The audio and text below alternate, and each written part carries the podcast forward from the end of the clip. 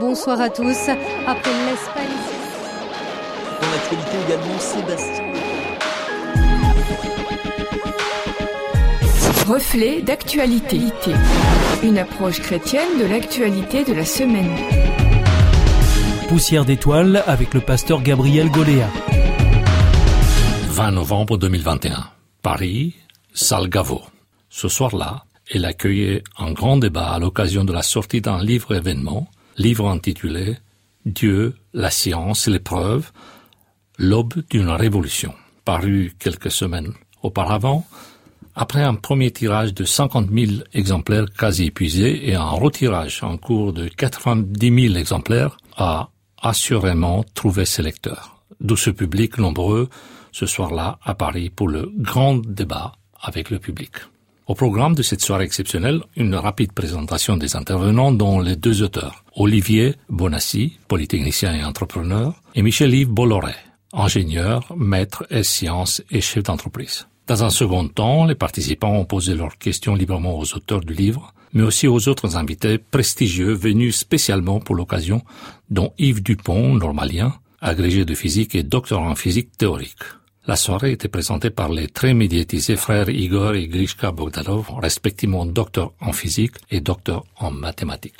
Le livre, fruit d'un travail qui a duré trois ans, c'est un ouvrage de 500 pages, écrit en collaboration avec une vingtaine d'experts, scientifiques et spécialistes de haut niveau. L'objectif déclaré du livre, c'est de montrer en quoi la science peut objectivement donner des preuves de l'existence de Dieu, répondre à la question que tout le monde se pose un jour ou l'autre, la question de Dieu.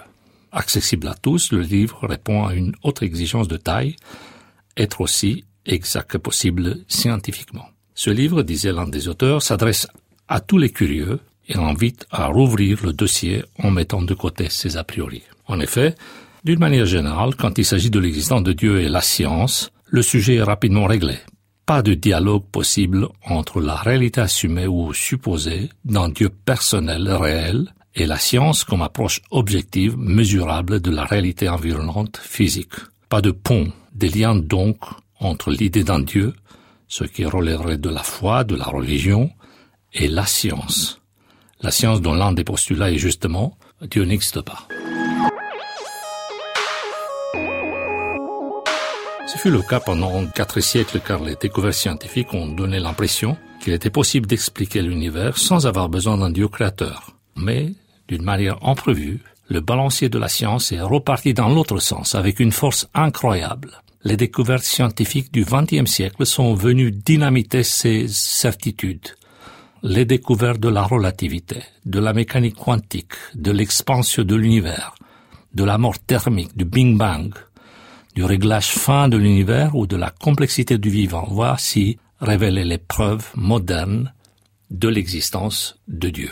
Aujourd'hui, les scientifiques le disent, un dialogue crédible entre les réflexions liées à la foi et la science est tout à fait possible. C'est dans ce contexte que nous pouvons trouver dans la Bible trois réalités intéressantes.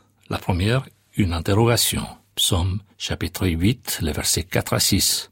Quand je contemple le ciel, œuvre de ta main, la lune et les étoiles que tu y as placées, je dis, qu'est-ce que l'homme pour que tu te souviennes de lui, et le Fils de l'homme pour que tu prennes soin de lui. Tu l'as fait de peu inférieur à Dieu, et tu l'as couronné de gloire et d'honneur. Ceci interpelle.